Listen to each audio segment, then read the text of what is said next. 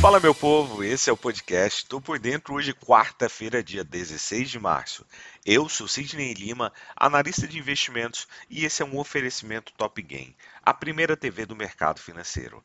Afinal, aqui você fica bem informado com o que pode impactar o dia da Bolsa de Valores. Banco Central norte-americano inicia hoje o aperto dos juros americanos com aumento previsto de 0,25 pontos percentuais, segundo a expectativa praticamente unânime dos mercados. O resultado sairá às 15 horas com a entrevista de Jeremy Powell, presidente do Banco Central norte-americano, às 3 horas e 30 minutos da tarde, quando o investidor espera por pistas para medir o grau de agressividade pretendido para a política monetária. Aqui, dia de decisão também de taxa de juros brasileira, porém será divulgado por volta das 18, 18 horas e 30 minutos. E por mais um dia, o principal índice da Bolsa Brasileira recuou, pressionado pela queda das ações de commodities, apesar de uma alta firme de bolsas norte-americanas diante de um certo alívio em relação à inflação e na expectativa por decisões de política monetária no Brasil e nos Estados Unidos. Vale, Petrobras e Magazine Luiza, esta última, após divulgar os seus resultados que vieram não tão legais, pressionaram o índice para baixo, enquanto empresas ligadas ao consumo interno, como Natura e Ambev, ficaram na ponta oposta. O Ibovespa caiu 0,88%, fechando o dia a 108.959 pontos, a quarta baixa seguida, e o menor fechamento desde 24 de janeiro. A queda no preço do petróleo derrubou a Petrobras, mas ao mesmo tempo acabou aliviando alguns temores em relação à inflação e refletiu na queda dos principais contratos de juros futuros. Em consequência, ações ligadas ao consumo doméstico, mais sensíveis aos juros, acabaram avançando. Nos Estados Unidos, uma leitura semelhante do movimento do petróleo, aliado a um dado mensal de preços ao produtor levemente abaixo das expectativas, acabou desencadeando uma alta firme nos principais índices de ações.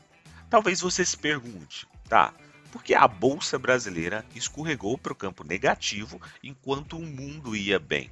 O motivo disso é o peso que as commodities têm aqui no índice brasileiro. Para você ter ideia, só a Vale ela representa cerca de 14% de tudo que acontece dentro do nosso índice Ibovespa. E a Vale tem uma relação muito íntima ao minério de ferro. Como ontem nós tivemos um movimento mais pesado para o minério de ferro, logo na abertura do dia, a Vale acabou refletindo.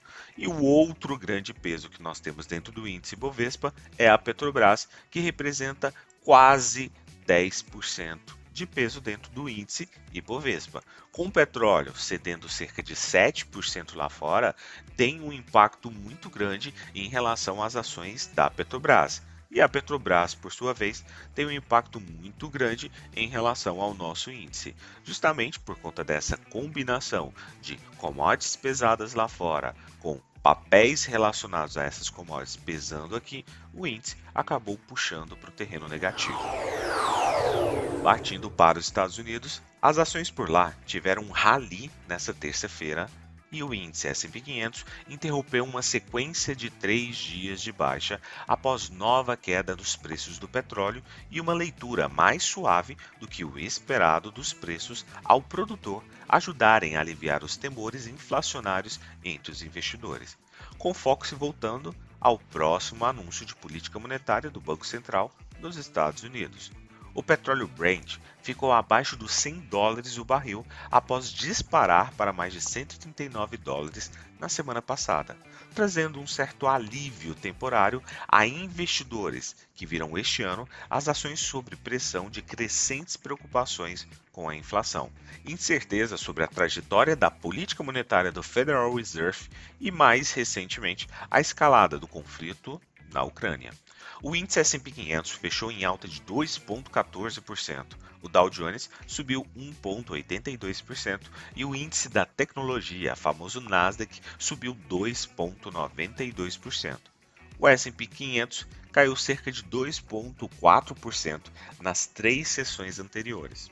Dos 11 principais setores do SP 500, 10 avançaram, com ações de tecnologia e consumo discricionário liderando o movimento, enquanto energia, o único setor positivo no ano, teve uma queda diária de quase 4% e impulsionado justamente pelo preço do petróleo.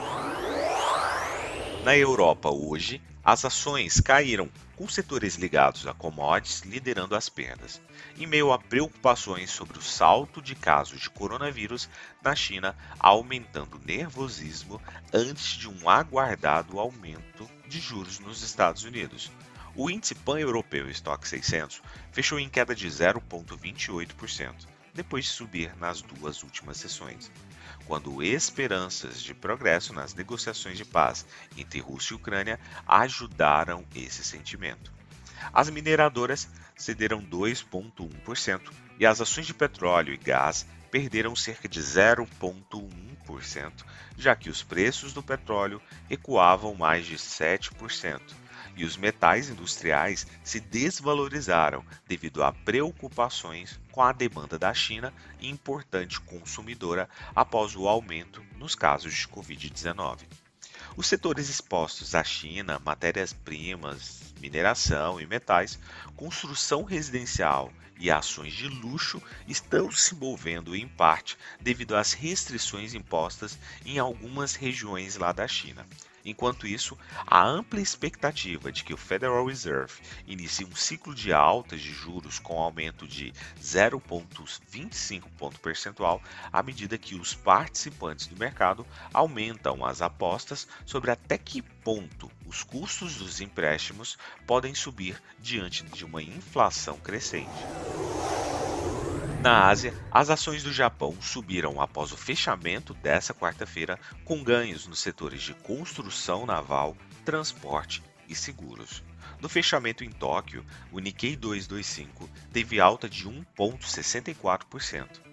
A volatilidade do Nikkei, que mede a volatilidade implícita das opções do Nikkei 225, subiu 1,33%. Já falando em petróleo, os preços subiram mais de um dólar nesta quarta-feira, se recuperando após quedas anteriores, à medida que a invasão russa da Ucrânia continua a alimentar o comércio volátil, com as negociações de cessar-fogo sendo o mais recente gatilho do mercado. O presidente ucraniano Zelensky disse em discurso em um vídeo divulgado nesta quarta-feira que as posições da Ucrânia e da Rússia nas negociações de paz estão soando mais realistas mas é necessário mais tempo. Segundo analistas, os comerciantes estão aguardando mais pistas das negociações de cessar-fogo após uma liquidação de dois dias nos mercados de petróleo, mas os preços do petróleo podem continuar sob pressão, já que a alta da inflação acabará por arrastar o crescimento econômico e enfraquecer as demandas. Na agenda econômica de hoje, temos às 9 horas e 30 minutos núcleo de vendas no varejo, dados aí de vendas do varejo, às 11 horas e 30 minutos estoques de petróleo bruto, às 3 horas, um momento muito importante, projeções econômicas e declarações do FONC em relação aí a essa taxa de juros, às 15 horas e 30 minutos teremos coletiva de imprensa do FONC. E após as 18 horas, teremos divulgação da nova taxa de juros brasileira.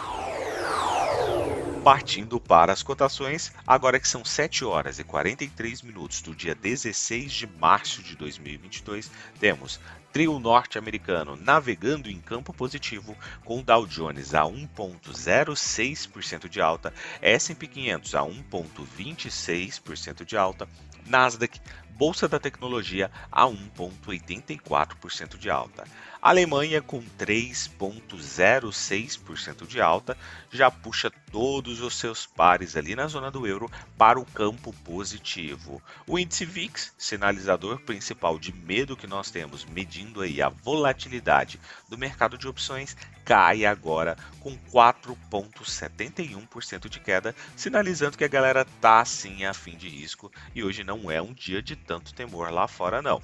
Já partindo para as commodities, o petróleo Brent a 0,39% de queda e o WTI a 0,54% de queda. Do outro lado do mundo, temos o minério de ferro e hoje sim ele começa a respirar muito mais forte, com uma alta de 5,17% para o minério de ferro neste momento.